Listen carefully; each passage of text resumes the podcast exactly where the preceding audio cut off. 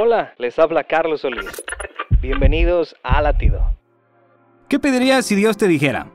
Pídeme lo que quieras y te lo daré. ¿Pedirías un auto nuevo, fama, fortuna, la cura de alguna enfermedad? Esta misma pregunta se la hizo Dios al rey Salomón. ¿Y sabes qué pidió? Sabiduría. Lo más impresionante es la respuesta de Dios.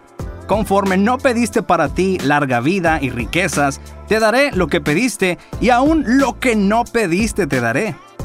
¡Wow! Cuando lleves peticiones a Dios te sugiero que no olvides pedir sabiduría, porque por medio de ella Dios te fortalecerá y bendecirá y te hará prosperar. La sabiduría de Dios vale mucho más que cualquier bien material. Latido les llega a través del ejército de salvación.